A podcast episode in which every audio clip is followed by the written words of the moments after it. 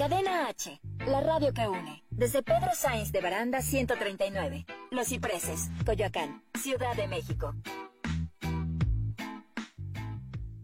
Las opiniones realizadas en el siguiente espacio son responsabilidad de quien las expresa. Cadena H Radio se deslinda de los comentarios o contenidos generados en el mismo. Hola, bienvenido a tu programa Conciencia Consciente. Acompáñanos en la búsqueda para tu desarrollo personal, despertar de la conciencia, guía e iluminación para generar un cambio. Por Cadena H, la radio que une.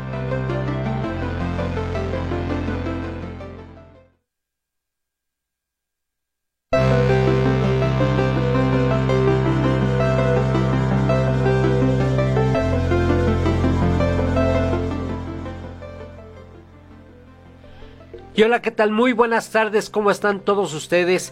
Les saludamos con mucho gusto hoy, día lunes 29 de junio. Son las 6 de la tarde y estamos muy contentos de estar aquí con ustedes. Saludo con mucho gusto a mi querida amiga Rocío Caballero. Rocío, ¿cómo estás? Muy bien, Iván, muchas gracias. Pues igual me da mucho gusto estar ya aquí, obviamente con todas las precauciones debidas y demás pero bueno, ya tratando de regresar a una normalidad que sabemos que no es la anterior, pero que ya, ya queremos empezar a, trabajar, a hacer cosas diferentes, a formar nuevos criterios, etcétera, pero ya, ya muy contenta de estar aquí con ustedes, espero que nos acompañen todo el programa y que pues les interese el tema que vamos a seguir tratando, es el mismo tema de la semana pasada, pero vamos a profundizar un poquito en él. Vamos a desarrollar acerca del tema de la semana pasada que se llama, bueno, desarrollar, a, a introducirnos un poquito más al desarrollo de la conciencia. ¿Por qué es importante que desarrollemos nuestra conciencia? ¿Por qué es importante que generemos un cambio a partir de ello? ¿Por qué, Rocío? Porque cuando nosotros no estamos conscientemente conscientes de lo que estamos haciendo, normalmente lo que nos rigen son hábitos de actuar, hábitos de pensamiento, hábitos, eh, no sé, de, de, actitud, de, bueno, de actitudes, de, de mm, emociones y demás, que nos hacen repetir y repetir y repetir las mismas cosas. Como estamos viendo, la vida no es, no está estancada, no, no, no se detiene, no está en constante cambio. Entonces la conciencia siempre tiene que estar generando nuevas ideas, generando nuevos, nuevos conceptos, etcétera, y cuando tú estás conscientemente consciente, puedes elegir cómo seguir tu camino, qué, por qué camino irte, si esto es lo mejor, si esto no es este correcto, etcétera, y podemos tomar mejores decisiones cuando tenemos una conciencia despierta. Esto porque lo estamos tratando, porque el asunto es que muchas veces hacemos las cosas como nos funcionó hace cinco años, como nos funcionó desde que éramos niños, como nos dijeron que lo, hiciéramos.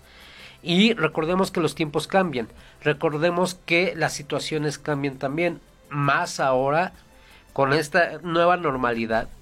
las, las situaciones y el mundo tiene que dar un giro realmente de 180 grados en muchas cosas que tenemos que hacer, en muchas cosas que hacemos a diario, desde lo más cotidiano hasta las decisiones más complejas que debemos tomar en nuestra vida. Entonces, como nos basamos en decisiones a cada momento, a cada momento, muchas veces hacemos este tipo de cosas igual, igual, igual. Y cuando las hacemos, ¿qué pasa, eh, qué pasa, Rocío?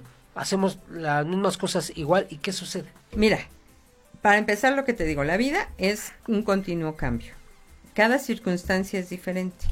Eh, nuestras edades implican decisiones diferentes. Como tú dices, estamos todo el tiempo decidiendo. Y si estas decisiones van en automático, generalmente las decisiones, muchas de las decisiones que tomamos están en base al temor, en base a eh, lo aprendido que nunca nos cuestionamos si funcionaba o no funcionaba. Em, y eso, luego nos preguntamos, bueno, ¿por qué el hombre bueno, es el único, dicen animal, que se tropieza con la misma piedra. ¿Por qué? Porque tenemos hábitos y esos hábitos nos hacen hacer las cosas de la misma manera. Este, este hacer las cosas de la misma manera, pues nos obliga, por decirlo de alguna manera, a que nos equivoquemos de la misma manera. Entonces, estar conscientemente conscientes es decir, bueno, a ver, realmente, ¿por qué estoy haciendo esto? ¿Por qué no lo estoy haciendo? Con qué sentido lo estoy haciendo, qué es lo que yo realmente quiero experimentar en una situación como estas y, y, cuál, cuál va a ser el resultado de mis decisiones. Entonces, este decidir cosas diferentes es lo que nos ayuda también a ir cambiando, a ir avanzando con el tiempo, con las circunstancias. En este caso, ¿quiénes están cambiando? Los que realmente están conscientemente conscientes de qué es lo que está pasando. Los que tienen temor y se mantienen bajo los mismos estándares, digamos, de conducta y demás, son aquellos que no quieren cambiar y que no se adaptan y son los que después tienen problemas. Y son los que regularmente se están quejando. Así es. Ah, no puedo tener esto que yo quiero. ¿Por qué? Pues porque eso es lo mismo, lo, mismo de siempre. Es que quiero tener ese auto nuevo, ese celular nuevo, quiero tener ese viaje. Ah, pero no puedo, ¿por qué? Porque el gobierno, no puedo, ¿por qué? Porque mi jefe, no puedo, ¿por qué? Porque la situación, ajá. Entonces, si no nos damos cuenta que todas las personas en la historia de la humanidad que hicieron grandes cambios, también tenían problemas, también tenían situaciones, también había un sinnúmero de factores en los que pudieron eh, detenerse y decir, pues no lo logré por esto, pero esas personas que realmente hicieron cambios fue porque, porque generaron una conciencia en decir, todo lo que estoy haciendo a diario no me sirve. tengo que hacer un cambio, tengo que tomar decisiones, así como las, decisiones que tomamos todos los días son decisiones radicales que nos hacen cambiar. Mira, por ejemplo, una de las cosas que yo creo que ahorita en estos momentos eh, puede estar afectando a mucha gente que en un momento dado está tratando de regresar a una actividad económica, es que, eh, por ejemplo, bueno, y de hecho lo veo en algunos de mis alumnos, ¿no? Me dicen, es que yo no he, yo no he podido salir porque yo vendo, no sé, ¿qué les puedo decir? Eh, artículos de belleza. Aunque yo vendo artículos de belleza. Como no son de primera necesidad, entonces mi situación pues no es este no es muy buena porque no puedo vender, no, no sé qué y se mantienen en eso, no se adaptan a cambios, no se adaptan a, nuevas ideas ni nada. Y tampoco buscan una manera de modificar su actividad, ya bien cambiándola. Si esto no es de primera necesidad y necesito generar recursos, pues bueno, a lo mejor, no sé, tengo que ahora vender fruta, ¿no? Por decir, porque la fruta es de primera necesidad. Entonces ahora pues tengo que vender fruta, no sé. Pero eh, si, si no es eso, si yo quiero mantenerme vendiendo artículos de, de, belleza, bueno, ¿cómo le puedo hacer para en estas circunstancias mantener un interés de la gente por estos artículos de belleza? Cuando nosotros buscamos o, hacemos preguntas que nos lleven a encontrar respuestas acerca de algo, entonces podemos encontrar soluciones, podemos encontrar nuevas formas. Y si no, entonces ya simplemente no, es que no se puede, yo nadie me va a comprar porque yo lo que estoy vendiendo no parece importante en estos, en estos momentos, ¿no? Entonces así es lo que eh, eh, tenemos que tratar de ver. Eh, nada más les pongo un ejemplo. Conozco a una persona que se dedicaba a vender productos de mm, para cirugía, ¿ok? le va muy bien, es un hombre relativamente exitoso y demás. Pero llegó el momento en el que por esta situación todo el suministro a, a, los hospitales que tenía que ver con la especialidad que él trabajaba, que era cardiología, estaba detenido. Entonces no había pedidos, no había nada. Y empezó a preocuparse. Pero se mantuvo abierto. Llegó un amigo y le dijo, oye, mira, pues tú fabricas determinados productos de cirugía y demás, pero ¿por qué no nos cambiamos un poquito de, de área y hacemos, empezamos a hacer batas, empezamos a hacer este guantes, empezamos a hacer tapabocas y nos dedicamos a venderlo ahorita, esto es lo que se está pidiendo.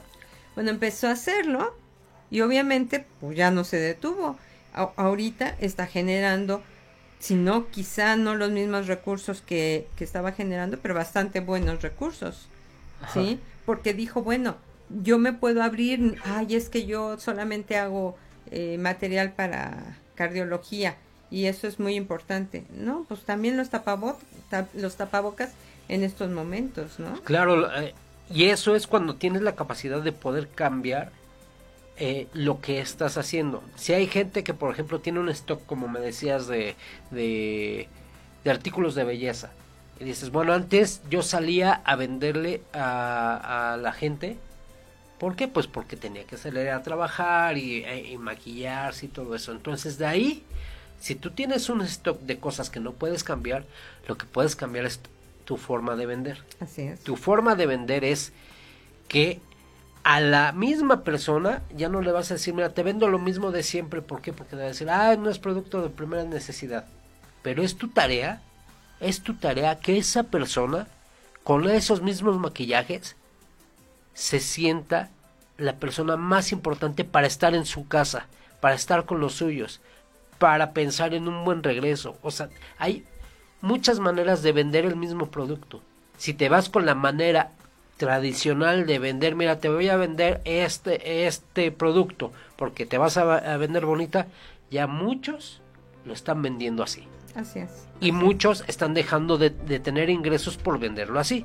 Como no saben vender, entonces, ¿qué nos dio, dio también eh, este, como enseñanza estos tiempos? Que nos tenemos que ajustar, reajustar y reaprender a hacer las cosas. Entonces, como si, ah, por ejemplo, ahora el bendito Internet eh, nos da muchísimas opciones para saber vender el mismo producto y que te, te, tú te puedes poner a estudiar cómo vender de manera diferente. Así es. Eso te lo puedes encontrar. Entonces, eso es una manera de tener una conciencia de que estás en una situación y que puedes hacer los cambios. Esta, esta es la parte más importante. Eh, nosotros como les digo, normalmente hacemos lo que tiene sentido para nosotros de la manera que tiene sentido para nosotros.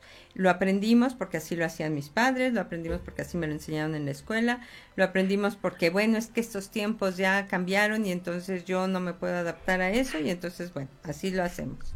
Pero llegan circunstancias en las que tú dices, no puedo mantenerme con lo que yo sé, no puedo mantenerme eh, estancado en esta manera de pensar porque entonces sí me voy al hoyo, ¿no? Eh, para mí, para mí ha sido una experiencia esto, porque hace mucho tiempo mucha gente me decía, ¿por qué no eh, das clases a través de, de, medios digitales? ¿Por qué no organizas un curso vía internet? ¿Por qué no esto? ¿Por qué no aquello? Y yo me negaba y me negaba y me negaba porque, no, es que, es que yo necesito un lugar especial, no, es que yo necesito no sé qué. Y entonces, pues mm, siempre decía que no o decía que sí, pero la mera hora no lo hacía. Y cuando tú te ves en estas circunstancias, dices, bueno, no, hay que cambiar.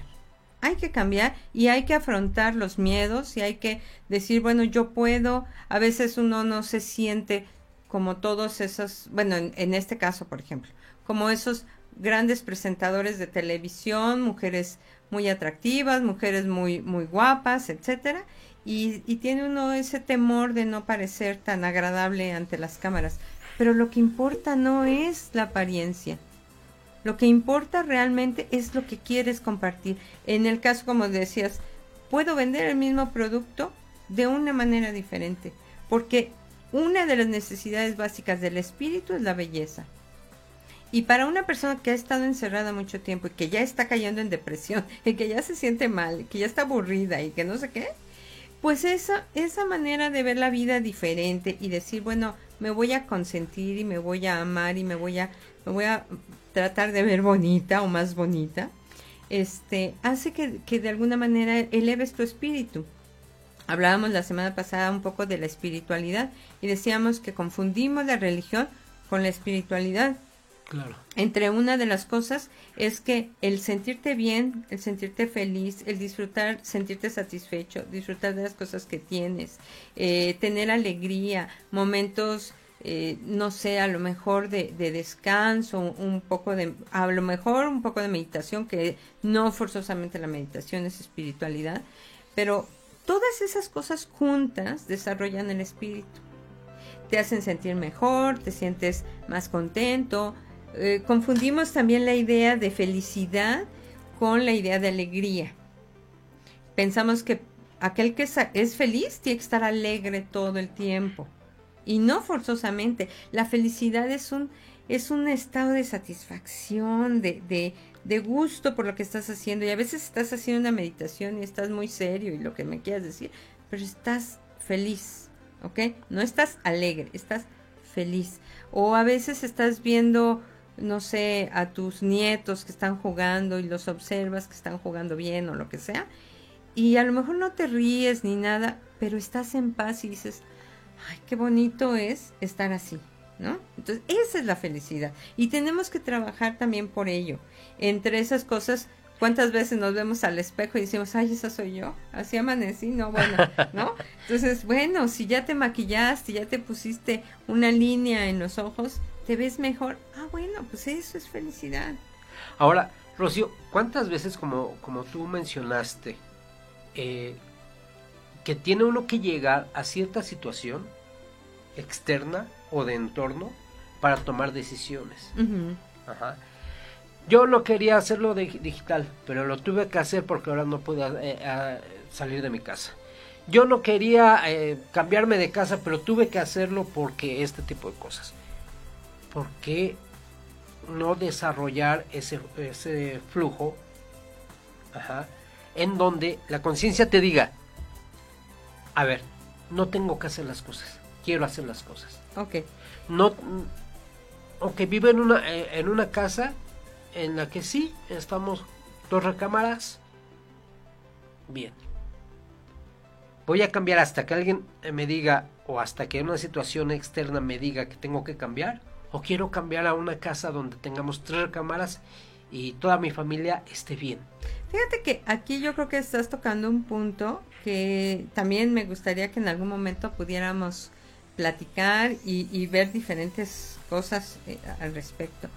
Eh, mucha gente vivimos, y, y a veces me incluyo en esta situación, porque quizá para algunas cosas tengo planes, pero para otras no.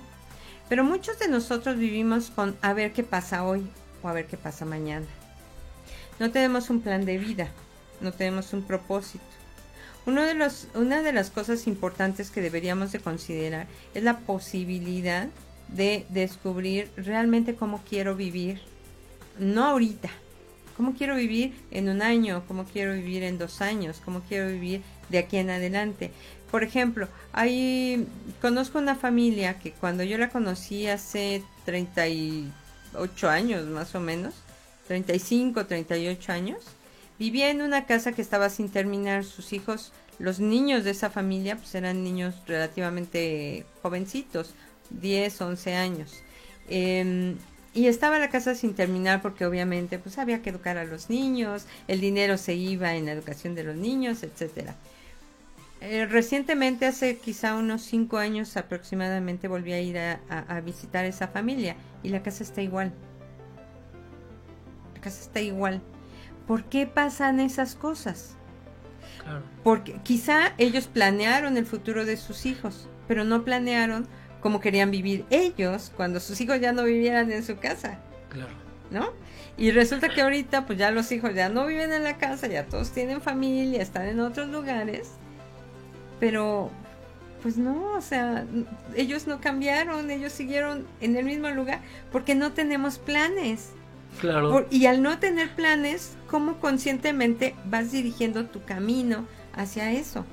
Y yo creo que el, el, asunto también, por ejemplo, yo recuerdo a un, eh, un compañero de la secundaria. Él íbamos, eh, estábamos a punto de terminar el tercero de secundaria y dijo, yo hasta aquí. Este es el último año que, que yo estudio y todos. No, como cómo va a ser eso, cómo eh, no dejes de estudiar, te apoyamos, si crees, ya sabes, todos de niños igual, te apoyamos y les digo a mis papás que te paguen los estudios, no, dijo, no, yo hasta aquí. Él decidió dejar de estudiar y comenzar sus negocios con eh, su familia. Él es un comerciante, me lo encontré muchos años después y este Dice, tengo tantos puestos, eh, ya le compré casa a mi tal, a, mi esposa, a mi hija, digo, a mis hijos, a mi mamá, y eso es lo que yo quería. Yo quería ser comerciante. Y lo ves, con sus manos desgastadas, sus manos este, de trabajo. por el trabajo y todo eso, pero es lo que él quería hacer. Claro. Y él tomó la decisión y tú lo ves y le dices, oye, pero en, en algún momento le dije, oye, no, nunca quisiste, bueno, ya te- de, después de esto, pues estudiar de nuevo. No, esto es lo que yo quería y esto es lo que yo quiero. Yo ahorita tengo tantos puestos de, de mercadeo, pero voy por más. Claro, es, yo creo que esa parte es importante. Eh, cuando tú no tienes un plan de vida, cuando tú no tienes un, un plan a desarrollar, en- eh, por ejemplo, como una familia, como que, bueno, pues a ver cuántos hijos tenemos y pues a ver a qué escuelas vamos o, a ver cómo salen las cosas. Entonces, la vida te va llevando y entonces tiene que aparecer cosas como la que tú decías, sopetones que de repente y decimos, ¿y ahora qué hago? ¿No? Y, y este, y, y la verdad es que es mejor cuando tú tienes, tampoco puedes planear, hay, hay muchas cosas eh, pues inesperadas en la vida, pero sí saber a hacia dónde vas caminando, hacia dónde te estás dirigiendo. Una de las cosas es que los matrimonios, por ejemplo, se casan pues así un poquito al a ver qué pasa, a ver qué pasa, cómo, a ver cómo nos va, a ver cuántos hijos nos da Dios o no sé. Y después ya se da por sentado que ya está, que así fue. Y, y, y bueno, pues ¿y ahora qué hacemos, no? Eh, también me topo con gente que dice, bueno, es que yo me casé pensando en una familia y cómo iban a ser mis hijos y la educación de mis hijos y no sé qué, y todo por mis hijos. Y luego los hijos se casan y te quedas como mamá sin hijos. Y, y está la contraparte. ¿Y ahora qué vas a hacer? Aquellos que planean tanto su vida, Ah, sí, a los también. 25 tiene que suceder esto No. y esto y esto y esto, y dar, darse cuenta que la vida este, también tiene sus porqués en Claro. decirnos el no lo planees de, de tal manera de tan específico, ¿por qué? Porque No, la vida es cambio. La vida es cambio. Ahora, Rocío, en, este, en esta cuestión del plan de vida que ahorita estábamos hablando, debemos darnos cuenta que hay una, una falta de enseñanza constante, ya sea en las familias o la- en los procesos educativos, donde se nos diga que tenemos que desarrollar la conciencia y tener, tenemos que tener una estabilidad emocional para todos estos cambios para todos estos cambios, para todos los cambios y para todas las cosas que se vienen haciendo lo- eh, de manera cotidiana. Entonces, ¿de qué manera conjuntar todo esto para que el plan de vida sea eh, lo mejor posible para Bueno, mí? mira, yo, yo creo que lo primero, para aquellos que ya estamos metidos en un matrimonio que a lo mejor eh, necesitamos renovar o, o que tenemos un negocio que en este momento no está funcionando, ya estamos ahí, ¿no? Eh, pensar en educar a nuestros hijos partiendo de lo que no sabemos, pues no se puede, ¿no? Lo Claro. primero que tenemos que hacer es despertar la propia conciencia. Despertando la propia conciencia, o sea, darme cuenta. Con- estar consciente es darme cuenta. Entonces, a ver, estoy consciente o me doy cuenta de que yo necesito hacer ciertas cosas, de que necesito cambiar, de que necesito mejorar mis hábitos o necesito reestructurar mi vida. Eh, Mi, mi familia está siempre en conflicto o, o no tengo una relación de pareja estable o no sé, lo que sea que esté ocurriendo, ¿no? Entonces, darte cuenta de que hay algo que necesitas cambiar. Una vez que te has dado cuenta de que hay algo que necesitas cambiar, como tú decías, hay muchos medios a través de YouTube, eh, clases privadas, algunos recurren también a, a enseñanzas a lo mejor religiosas, etcétera, pero buscar ayuda, psicólogos, este, psiquiatras en un momento dado, no sé, ayuda. Coaching, coaching, lo que sea. Siempre es importante que tú sepas que tú no tienes todas las respuestas. Que puede ser que seas experto, no sé, doctor, ¿ok? Pero no sabes cómo relacionarte con los demás. Entonces necesitas a un experto que te ayude a encontrar formas de relacionarte mejor con los demás. Entonces, sí sabemos muchas cosas, estamos muy al pendiente de, de- de aprender muchas cosas últimamente, pero no somos expertos en todo. Necesitamos ayuda para muchas cosas. Hay libros, hay, como, como dices, coaching, hay, hay- hay muchas formas. Entonces, una vez que yo ya sé que tengo algo que cambiar, entonces tengo que ver cómo le hago para cambiarlo. Yo puedo empezar si mis recursos son limitados al principio, puedo pensar, bueno, a ver, en YouTube hay muchos, muchas este, conferencias, pláticas, hay grandes personajes que ustedes pueden buscar en, en, YouTube que les van a dar un buen consejo. Eh, dependiendo del área en el que estemos trabajando, pero si ustedes ponen una palabra y les aparecen muchas opciones. Y finalmente, el ver las cosas de una manera diferente por gente que, que ha estado metido tratando de averiguar cómo vivir mejor, ayuda mucho, ¿no? Si aparte de eso, yo ya puedo, mis recursos no son tan limitados y puedo adquirir libros o puedo, no sé, tomar cursos, bueno, entonces puedo también eh, hacer algo al respecto. Lo ideal, lo ideal es que siempre estemos conscientes de que tenemos que crecer, tenemos que desarrollarnos, no podemos quedarnos estancados en lo que estamos. Tenemos siempre que pensar qué más puedo hacer o cómo puedo hacer mejor las cosas, porque eso es el desarrollo. Si no, ahí es donde nos quedamos estancados. ¿Qué es lo que pasa, por ejemplo, con una persona que llega a jubilarse, digamos? y regresa a casa del trabajo, digamos, ya no, es, ya no va todos los días al trabajo y no sabe qué hacer, no sabe qué hacer. Y entonces pues ya no hay espacio porque la mujer le dice, no, aquí no metas la mano, acá no metas la mano. Y comienza la frustración. Empieza la frustración, pero además el sentido de no, no ser útil. Y muchos, muchos hombres que llegan a esta, a, a esta edad de jubilación, si no logran encontrar un lugar en la vida nuevo para, para hacer cosas, se mueren. Ah, sí, sí, sí. Se mueren o pierden facultades. Eh, se comienzan a enfermar. Se empiezan a enfermar. Anímicamente les da un bajón que dicen. Así es. Se deprimen, o sea, les pasan muchas cosas. ¿Por qué? Porque nunca planearon eso. O la mujer que estuvo todo el tiempo con la familia y, y llega el momento en el que se van los hijos y ahora ¿a qué me dedico? si yo no planeé qué iba a hacer cuando mis hijos se fueran, porque sabía yo que mis hijos se iban a ir. Y es por eso muy importante que desde que estén eh, pequeños los niños, los estemos acostumbrando a los cambios. Sí, a los cambios y al desprendimiento también de muchas cosas, de muchos procesos o de, de cosas físicas. Ay, hija, pero es que ¿cómo te vas a deshacer de ese oso que ya lleva cinco años contigo si lo tenías? Entonces de ahí, desde ahí le estás incrustando al niño o a la niña de que no tiene que haber cambios, de que se tiene que quedar con eso. Y nunca le, vas a preparar para cuando tú te vayas, por ejemplo, algún día eh, te vas a morir. Ajá, pero ya le dijiste a tu hijo, ya le dijiste a tu hija 200 veces que de eso no se tiene que desprender, que de eso se tiene que aferrar. Entonces va a haber... El día que tú te mueres, el día que tú te mueras, va, va, a ser un sufrimiento. No, no, no, no, tú no hagas eso. Yo te voy a preparar la sopa que, siempre te gusta.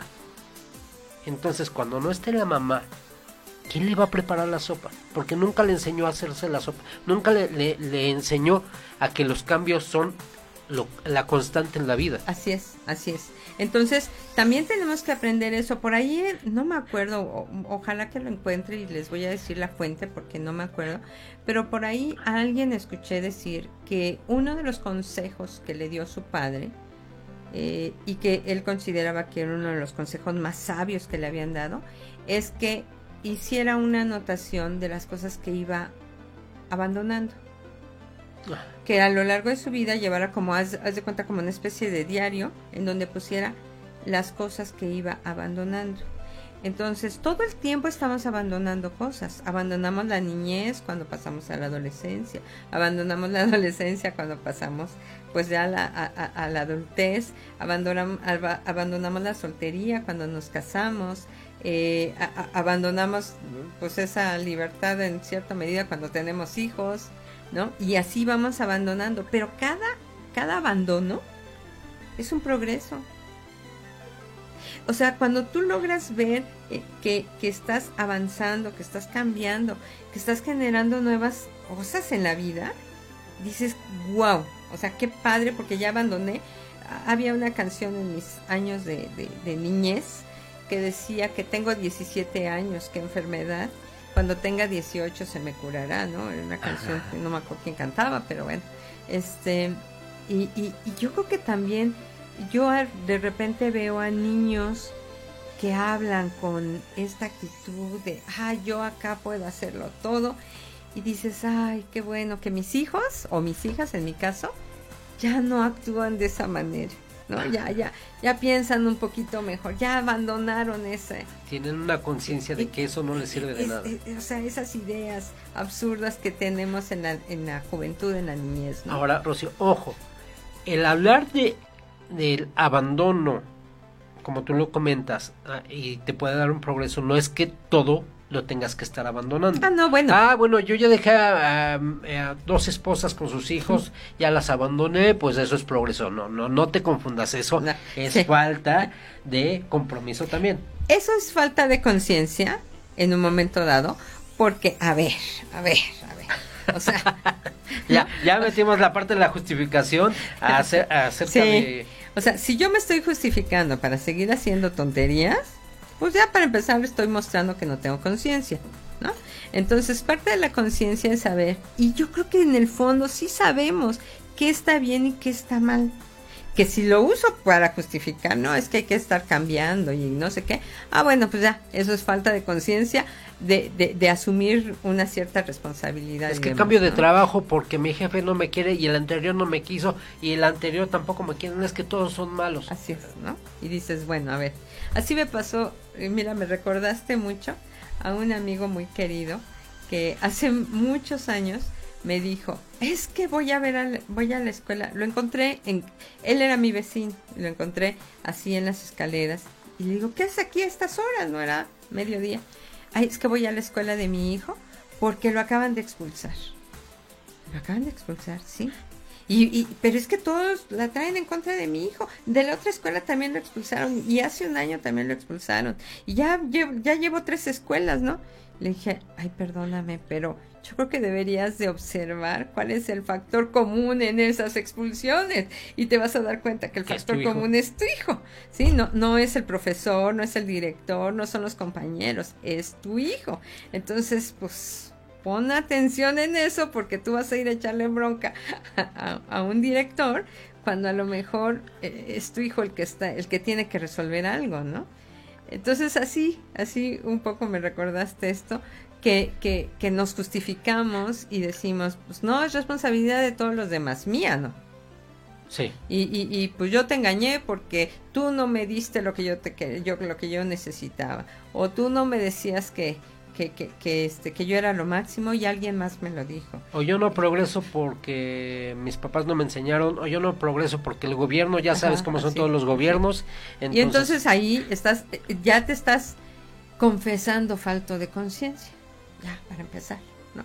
Entonces, cuando hablamos del abandono desde la conciencia, desde la conciencia, entonces, pues sí, estamos hablando de algo muy diferente. Y entonces vemos que, ok, abandono mis actitudes de ayer que no me trajeron nada bueno y ahora pues me decido a hacer cosas diferentes. Y regresando a esto de convencer a alguien acerca de que te compre un producto o un servicio, yo recuerdo que antes de que pasara esto de la pandemia mucha gente decía, es que no hay ventas, no hay ventas y yo le decía, te invito a que vayas a una plaza comercial un domingo y, y que veas la manera en que la gente está ahí atiborrada, que ahorita afortunadamente no se puede. Está ahí, ahí, ahí. ¿Por qué? Porque no hay ventas. Claro que las hay. Las maneras distintas de cómo te generas un camino para lograr tus objetivos, eso es generar, vuelvo, a tener una conciencia de qué es lo que quieres y cómo lo quieres lograr. Exacto. Entonces, bueno, también tienes que hacer, también tienes que planear eso. Tienes que planear qué es lo que tú quieres. Y si hoy tienes uno, mañana querrás dos, o, yo, esperaríamos todos, ¿no? Que si hoy tenía uno, pues mañana quiero dos, y así, este, desde, desde esta conciencia de progreso, si mi casa, no sé, la pinté cuando era nueva, de verde, eh, pero ya pasaron cinco años, pues bueno, a lo mejor le tengo que dar otra pintadita, a lo mejor igual de verde, pero ya le cambio tantito, ¿no? O sea, es, este, es esta conciencia de verdad de, decir, eh, la vida continúa, la vida cambia, me tengo que adaptar a los nuevos tiempos. Eh, cuando, cuando el otro día estaba yo pensando acerca de mi vida y yo decía, es que era maravilloso cuando mi nieta había nacido, entonces yo dejaba, ella vivía en Morelos, yo dejaba el jueves mi casa y apagaba mi celular y adiós cualquier cosa. No había, no había amigos, no había casa, no había trabajo, no había nada. Yo apagaba mi celular y me iba y pasaba el fin de semana con ella eh, y, me dedicaba 100% a ella. Como abuela, estaba muy chiquita mi nieta, pues la llevaba, la cargaba, la traía, en fin. Ahora vive conmigo. Y entonces, pues dices, a ver, espérate, yo no puedo apagar mi celular, yo no puedo y cerrarlo todo y ahora dedicarme solamente a mi nieta, ¿no? Pues ya las circunstancias cambiaron, pues hay que cambiar las cosas. Y eso, eh, o sea, hay gente que no quiere hacerlo. Por ejemplo, conozco, tuve una alumna, ya no es mi alumna, y yo creo que no es mi alumna porque insistí mucho en eso. Ella me decía, es que eh, mi, hija este, tiene un novio que no me gusta. ¿Y, qué tal que se embaraza? Y, y, no, yo no me gusta. Y pues la, la chica se embarazó. Tuvo a su nieta. No, es que yo quiero guardar a mi hija y a mi nieta, porque yo las voy a cuidar, porque no sé, yo no quiero que ella salga, no sé qué, y se volvió a embarazar. Y luego, no, es que yo quiero que esté aquí, yo quiero que, yo quiero que siga aquí conmigo, yo quiero que no sé qué, sé cuánto. Y yo le decía, no, es que tienes que permitirle que, que, que ella tome sus decisiones y que se vaya, que, que, que vea la responsabilidad de, de tener un hijo. Tú le estás resolviendo las cosas tienes que dejarla que haga lo que tiene que hacer, por favor. Y ella, no, no, no, porque yo la quiero tener aquí en mi casa, yo la quiero tener aquí en mi casa, y yo aquí la voy a cuidar y yo pues, oye, a ver, espérate, ya tiene dos, ni dos hijos. Ya no puede seguir en las mismas circunstancias. Bueno, vamos a seguir hablando de esto porque ya se nos acabó el tiempo de este bloque. De este bloque, vamos a ir a un corte, no sin antes decirles que estamos muy contentos de transmitir aquí desde cabina. Estamos en un regreso paulatino aquí en Cadena H, la radio que une. Pronto van a ver que todas las producciones eh, que tenemos en nuestra parrilla van a estar viniendo poco a poco. Estamos ahí trabajando para eso. Estamos ya con un proceso de sanitización ya enorme que, que se ha hecho aquí con, con esfuerzos de la directiva de Cadena H en general. Y eh, pues estamos muy contentos. Sí, sí, y con ganas, como les digo, de avanzar, de progresar, de hacer cambios. Y regresando eh, del, corte vamos a hablar cómo, de cómo vivir en automático es todo lo contrario a generar un cambio de conciencia. Así es, así es. Vamos a un corte y regresamos.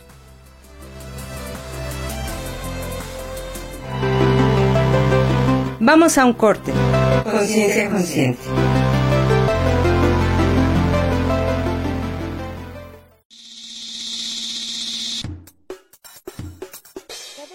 Radio, la radio que une. Ciérrale la puerta al virus, detengamos la infección. Quítate la paranoia y no difundas noticias falsas. Lávate las manos siempre y desinfecta constantemente todo lo que te acerques a la boca y verás que así a ti no te toca. Tápate con tu antebrazo, el estornudo y el salivazo. Déjame que te salude haciendo lejitos. Yo sé que has sido siempre mi colega, pero verás que así no te pega. Gobierno de México.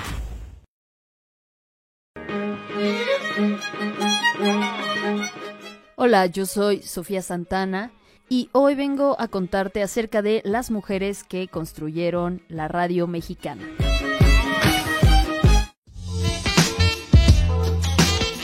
Una de las mujeres que consolidó la radiodifusión en México fue María Luisa Ros Landa. Oriunda de Tulancingo Hidalgo, es considerada una de las primeras periodistas al trabajar primero como redactora en el periódico El Imparcial y El Mundo Ilustrado en 1903, posteriormente en El Universal hasta convertirse en directora del Universal Ilustrado en 1910. María Luisa construyó una carrera como periodista para luego incursionar en la radio por parte de la Secretaría de Educación Pública hasta la década de los 40.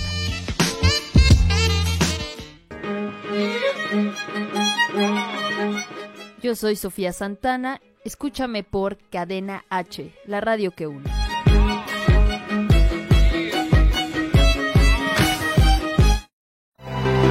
La evolución está de vuelta.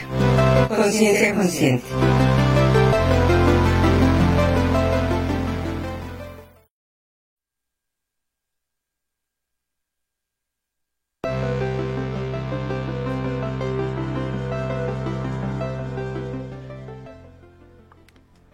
Y estamos de regreso en tu programa Conciencia Consciente y agradecemos muchísimo a nuestro buen amigo Ricardo Maqueda que está aquí en Controles, a nuestra querida este, Blanca Barrera que también está en apoyo y pues de nuevo estamos aquí, Rocío. Estamos aquí, Iván, con, pues, con este tema tan importante que es pues estar conscientes de lo que estamos haciendo y por qué lo hacemos. Eh, eh, eh, empezaba yo a decir que realmente hacemos las cosas por el sentido que tenemos, porque así lo aprendimos, porque así se nos enseñó, etcétera. Y este hacer las cosas de la misma manera, si nos está funcionando, pues qué maravilloso. Pero si no nos está trayendo buenos resultados, entonces tenemos que empezar a hacer cosas diferentes. Este hacer cosas diferentes, como decía, pues es darte cuenta de que, de que lo que estás haciendo no te está dando los resultados que tú quieres, saber también eh, pues qué tipo de resultados quieres tener, ¿no? Si tú tienes planes, si tú tienes plan de un negocio, pues cuánto quieres ir generando cada vez, eh, no sé, ir pensando siempre en crecer porque es parte de la vida. Un, un organismo en, en, la naturaleza que no crece o que no se desarrolla, pues se muere, ¿ok? Y si no es útil, se extingue. Entonces, nosotros tenemos que tratar de, pues, desarrollarnos y crecer crecer no solamente a, nivel de, de, edad, sino a nivel de eh, valor, de, de, este, de utilidad, eh, de provecho, no sé, ¿no? Crecer, ¿no? Entonces, hab hablábamos, por ejemplo, me, pasa con alguna frecuencia, mi trabajo es ayudar a la gente a cambiar, a cambiar desde esta conciencia, a cambiar desde este qué quiero hacer, cómo quiero vivir mi vida. Y entonces, pues cuestionarnos por qué estoy viviendo esto, etcétera, y qué tengo que cambiar. Entonces, mi trabajo es básicamente eso. Pero cuando hablamos de finanzas, cuando hablamos de, de la economía de un país, todo el mundo cree que no tiene nada que ver con estos cambios y esta espiritualidad y estas cosas que en un momento dado pues nosotros enseñamos, ¿no? Pero sí tiene que ver, yo no me imagino a un dios o un, un, ser espiritual que vive en la pobreza. Podrá vivir eh, en, en, una moderación, podrá vivir, pero no se queda sin comer, ¿ok?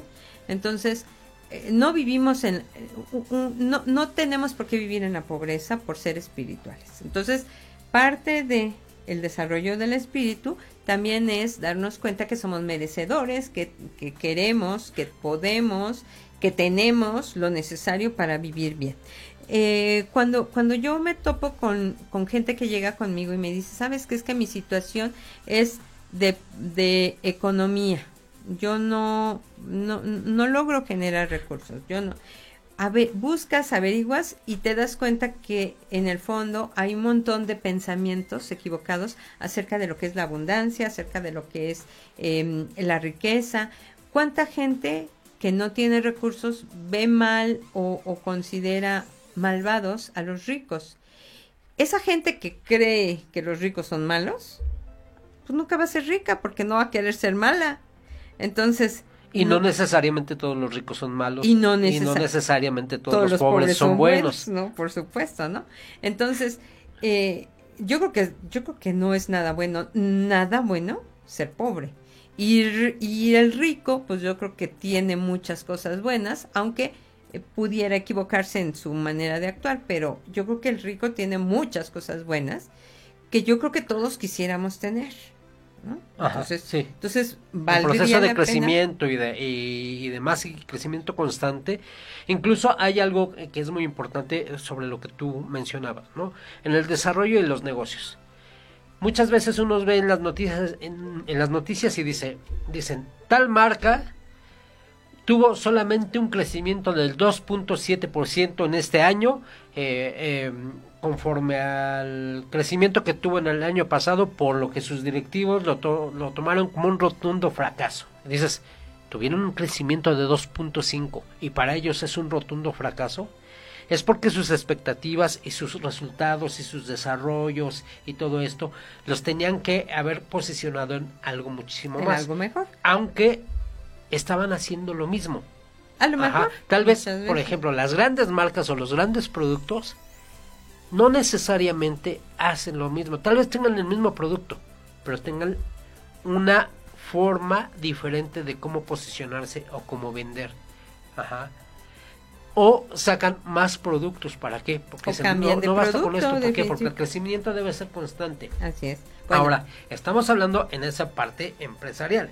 En la parte personal, Rocío, yo quería preguntarte, ¿cuántas personas te has encontrado, por ejemplo, con este, este sentido de que, de la falta de merecimiento, como tú mencionabas? Ajá. ¿Cuántos factores negativos tienen en su forma de creer, en su forma de, de hacer Es que es para, es para que es no impresionante. merecedores? es impresionante la, la manera en que mucha gente ha sido eh, condicionada a no sentirse merecedor. Si no hago suficiente trabajo, no vale la pena mi vida. Si no, si no logro un éxito tal, no vale la pena todo, lo- todo mi esfuerzo. Si logro, si no logro tal o cual cosa, entonces no soy importante. Eh, para las mujeres antes, quizá hoy no tanto, pero para las mujeres era, si no te casabas y tenías hijos, pues... No ¿para qué merecía la no? felicidad O sea, social. Eh, ¿Para qué servías? No servías para nada. Eh, eh, entonces tenemos, tenemos esta parte de la educación. Tú hace rato me preguntabas que cómo podemos educar a los hijos. Bueno, primero edúcate tú, Claro. porque no puedes enseñar lo que no conoces. Entonces, primero edúcate tú y logra tú mejorar tu, tu sentido de merecer y demás. Eh, eh, de hecho, si, para los que son religiosos, nada más por ser hijos de Dios, somos merecedores de todo. Eh, para los que en un momento dado somos muy dedicados a nuestro trabajo, pues porque trabajamos con dedicación son, somos merecedores. Para los que estamos tratando de ser buenos padres, pues nada más por eso somos merecedores. Así cada uno de nosotros, si está haciendo algo bien, es merecedor de, de, de- de la recompensa de eso, ¿no? Pero, es que incluso, eh, Rocío, eh, cuando estás bajo el régimen de algo, de alguna, este, eh, de alguna eh, iglesia, no sé, iglesia católica, cristiana, lo que sea, también eres me- merecedor de, de los castigos porque eres pecador ya de facto. ¿No? Entonces nos enseñan también a eso, que eres pecador. Así, bueno. Entonces tienes que, que bautizarte, tienes que tener Ajá, este tal sí, cosa, sí. tienes que porque ya como naciste eh, eres hijo de, de Dios, Bueno. entonces eres pecador Entonces, por, por un lado, sí, hay muchos factores que nos hacen sentir poco merecedores, ¿no? Ajá. Pero ¿qué pasa cuando, cuando tú ya te diste cuenta de que quieres generar mayores recursos? Eh, acaba, Iván acaba de hacer un, un reto, un, un, un programa de trabajo de 21 días acerca del abastecimiento, acerca de, de cómo generar mayor conciencia eh, de, de, de- abundancia, etcétera. Y bueno, yo creo que ha sido muy exitoso. El grupo ah, ah, creció y muchos terminaron muy bien y creo que lo hicieron bastante bien, ¿no? Eh, sin embargo, por ejemplo, yo lo veo en, en, en mucha gente que creen que con ponerse a pensar solamente en las cosas que van a estar bien, eh, creen que van a tener éxito. No digo que sean todos, algunos, ¿no? Pero, por ejemplo, a mí me tocó en un grupo que, que tuve recientemente, estábamos justamente hablando de la abundancia, eh, era, era un curso que trataba, por un lado, este sentirte merecedor, este, estos buenos pensamientos, este, darte cuenta de que estás rodeado de abundancia, el reconocimiento, el agradecimiento, que todas esas son la parte espiritual de las finanzas, ¿no? Que muchos no tenemos. Por la razón que me quieras decir, no lo tenemos, porque lo aprendimos mal, porque nos enseñaron de una manera diferente, no sé, no lo tenemos, ok. Pero viene también la otra parte práctica. A ver, eh, si yo hago las cosas igual, aunque piense diferente, pues no voy a tener el mismo éxito. Claro. Yo tengo que pensar diferente y actuar diferente. Entonces, por ejemplo, les decía a, a- a unas personas que han batallado mucho con la parte financiera, les decía, bueno, lo primero que vamos a hacer es aprender a hacer un estado de cuenta o vamos a aprender a hacer una hoja de balance. Y me decían, oye, pero ¿por qué yo vengo nada más para que me enseñes a pensar, no? O sea, yo como, ¿para qué quiero hacer eso? No, pues es que si vas a tratar con números, tienes que saber manejar los números. Entonces vamos a hacer eso. Ay, no, es que si vieras a mí qué flojera me da. Bueno, entonces no has de querer mucho este tener dinero, ¿no? Porque pues ya para empezar no quieres cambiar eso. O sea, ¿no? Sí, claro. O sea, no, no, no es posible. Entonces, la semana pasada hablábamos de tres preguntas que nos podríamos hacer para ir cambiando lo que siempre hemos hecho de la manera en que siempre lo hemos hecho. Y decíamos que la primera pregunta es saber qué experiencias quiero vivir con lo que voy a hacer, lo que sea que voy a hacer. Si yo quiero generar eh, mayores recursos o mayor abundancia en mi vida, ¿para qué lo quiero? Exacto. ¿Para qué lo Para quiero? tener mucho, Para tener mucho, para estar guardarlo, en lingotes de oro. ¿para qué lo quiero, Bueno, no? Que O sea, lleguemos a eso, ¿no? Ojalá, pero bueno, ¿para eso? ¿O lo quiero para viajar? ¿O lo quiero para invertir? ¿O lo quiero para eh, dárselo a mis hijos? ¿O para qué lo quiero? A lo mejor quiero poner una fundación. ¿Para qué lo quiero? ¿Qué experiencias quiero? Y si quiero esas experiencias, si realmente quiero esas experiencias, eh, y, porque además una de las cosas más importantes para hacer las cosas es saber cuál es el motivo. ¿Cuál es el motivo? ¿Por, por, qué, ¿Por qué me quiero comprar esta blusa? Ah, pues me la quiero comprar porque me da más color a la cara, porque este me es cómoda, porque eh, ya quiero es- en- estrenar, no sé, o sea, no, ¿cuál es la experiencia que quieres vivir con lo que estás viviendo? Y que estás dispuesto también a aprender Ah. y a reaprender y a cambiar para lograr. ¿Y la- tus estás dispuesto a pagar por ello? Exacto. Porque todo tiene un precio. Todo tiene un precio. ¿Tú quieres riqueza? Pues a lo mejor tienes que estudiar algo de finanzas, ¿no? Porque el día que tengas mucha riqueza, ¿se lo vas a entregar a alguien? ¿O qué vas a hacer? O sea, tú también tienes que aprender a manejar tus finanzas. una vez en una plática, Rocío, estaba con emprendedores, con jóvenes emprendedores, estaba un, uno de los eh, chicos eh, respondiéndole al ponente. Es que yo por tal proceso voy a tener que pagar tanto, voy a tener que eh, eh, generar tantos ingresos para pagar este más y más impuestos y demás. Y entonces a ver por cuánto es no pues alrededor de no sé 50 millones 50 millones dice pues yo ya quisiera tener esos problemas Pues sí, claro. o sea, si- obviamente si, si tienes in- ingreso de 50 millones y quieres generar, no recuerdo bien la cifra exactamente, pero es una, una cifra muy alta y decía, si yo quisiera tener esas ventas en un año y tener esos problemas. Pues Ajá, claro, ajá. claro. Pero al momento de tener esos problemas es porque ya tienes a mucha gente teniendo cómo solucionar. Ok, la entonces, situación. entonces que, si tus experi- si lo que tú quieres de, de eso que vas a hacer, lo que sea que vayas a hacer, eh, son X experiencias, pues tienes también que estar dispuesto a pagar un precio por ellas. Entonces, a, a lo que iba antes de, de- de continuar es que el muchacho, ¿qué estaba viendo? Estaba viendo el problema y el ponente estaba viendo la situación, la, cómo podía solucionar eso. Entonces, ¿en qué te vas a quedar? ¿En el problema o en la solución? No? así, exacto. Entonces, bueno, cuando estamos así, si no tenemos un motivo claro de por qué queremos eso, no vamos a tener ni el ánimo, ni el entusiasmo, ni vamos a tener la curiosidad de averiguar, ni vamos a ser creativos para ver qué es lo que queremos, ¿no? Entonces, cuando nosotros queremos cambiar, tenemos que tener un buen motivo. Y ese buen motivo, en gran medida, es qué tipo de experiencias yo quiero vivir. Porque si yo construyo una casa y la dejo sin, sin, este, sin terminar, pues a lo mejor mis, expe- mis expectativas de vida era darle una muy buena educación a mis hijos, que sí se las dieron, pero no me importaba vivir en esa casa, ¿no? Pero qué tal que yo quisiera tener una casa y entonces pues, sí tengo que tener claro por qué la quiero tener así, ¿no?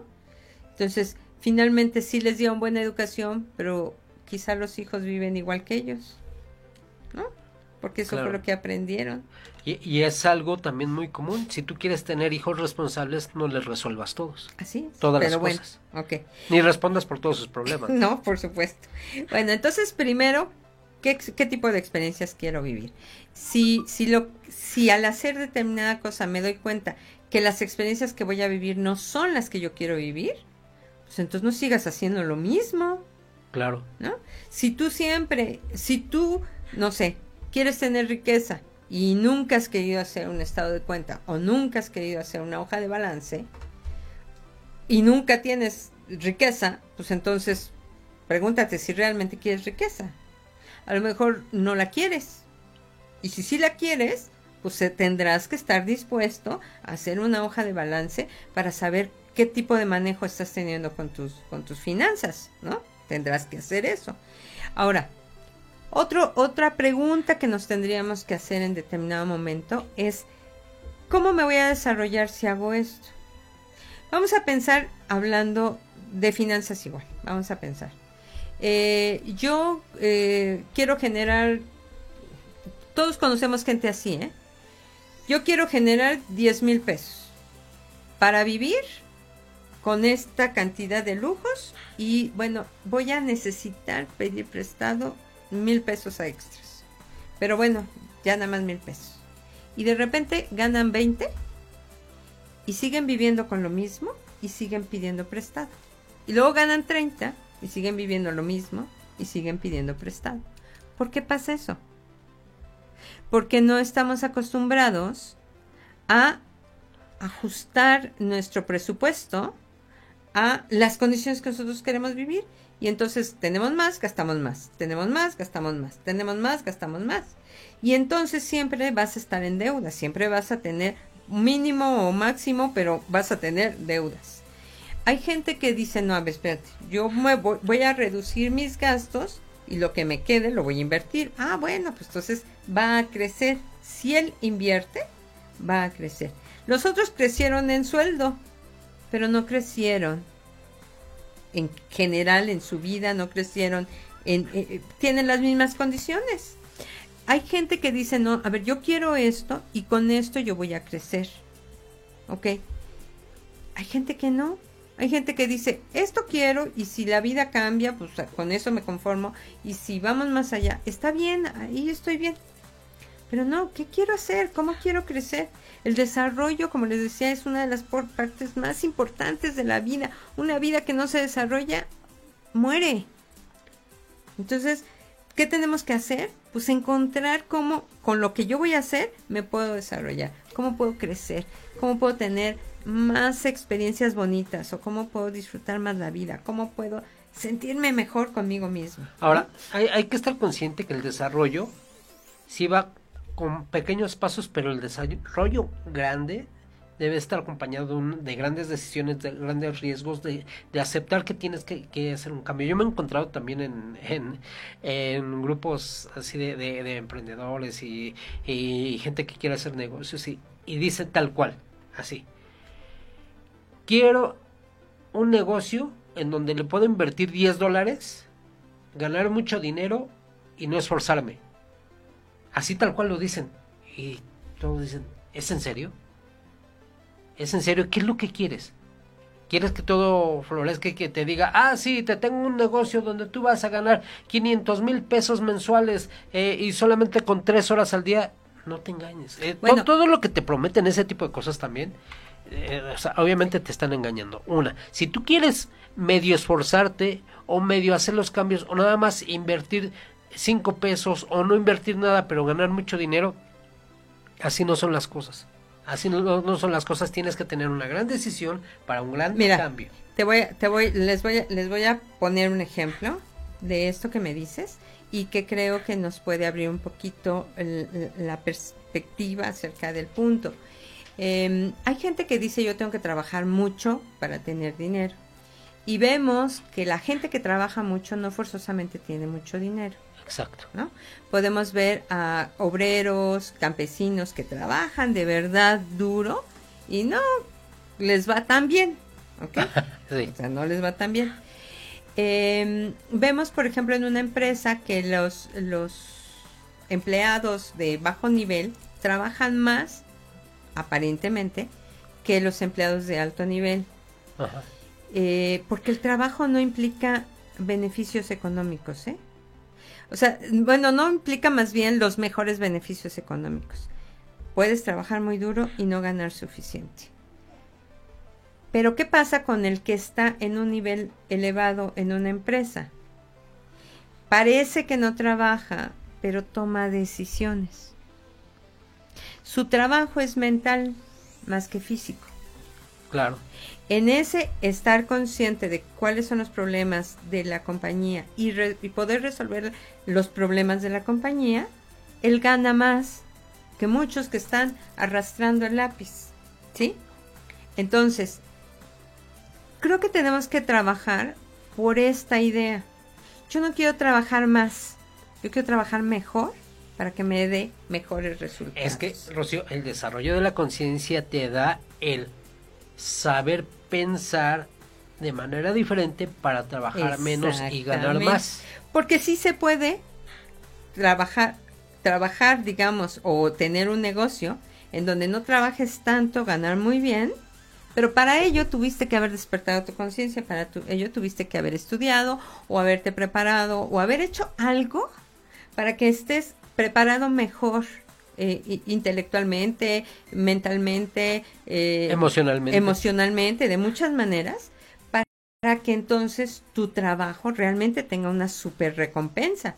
Y de, y de repente dices, pero ¿por qué un ejecutivo Ajá. de 29 años Gana, gana más. más?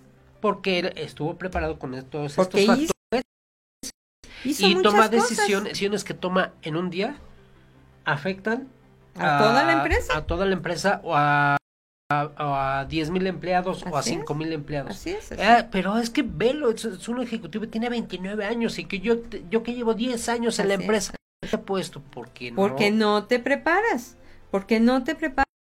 Porque hay mucha gente que no se prepara. Porque sigues haciendo las cosas de, De la, misma, manera. Exactamente. Entonces, bueno, este desarrollo, este desarrollo va así. Tú al principio sí le tienes que, como dicen por ahí, trabajar mucho. De verdad, trabajar mucho. Ya conforme vas avanzando, vas despertando tu conciencia, vas adquiriendo experiencia, entonces ya puedes empezar a...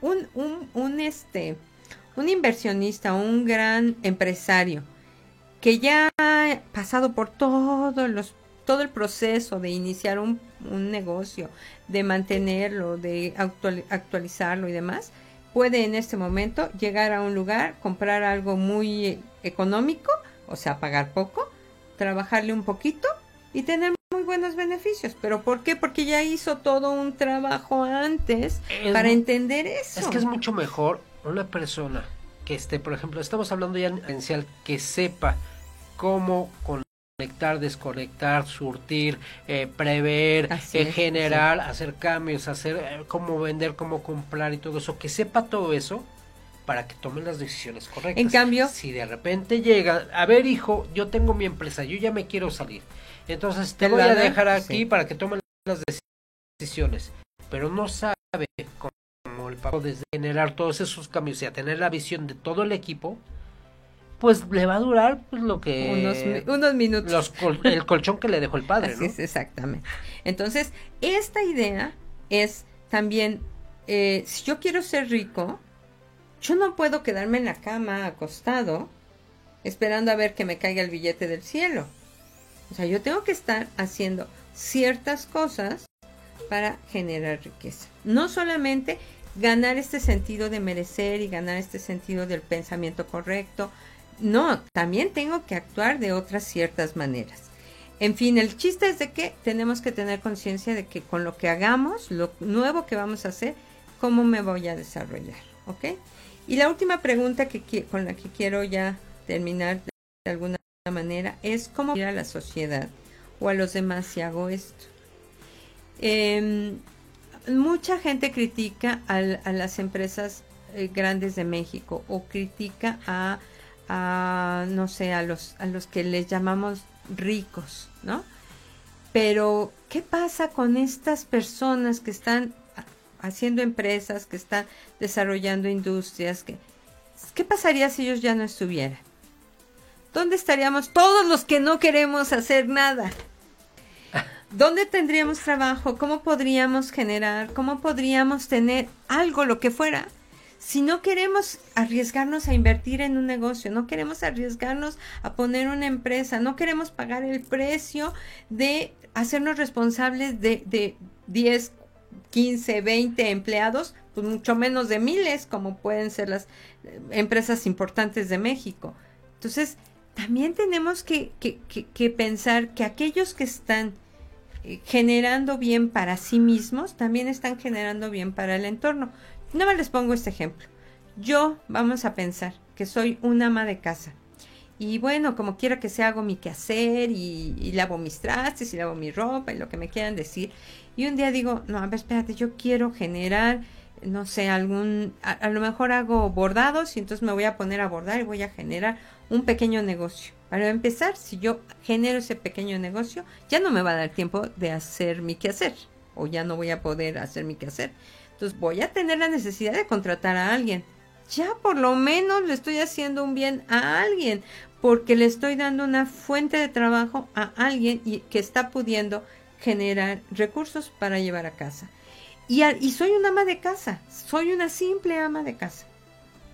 Que Entonces, hablando de simpleza de ama de casa, bueno, tiene bueno es que como mucha gente considera que ser ama de casa es no hacer nada, ¿no? sí, Entonces, o sea, pues, además ¿no? de, de, todo eso. Fíjense, fíjense nada más que importante es, una ama de casa, que cuando tú no haces los quehaceres tienes que pagar a alguien por porque los haga, ¿no?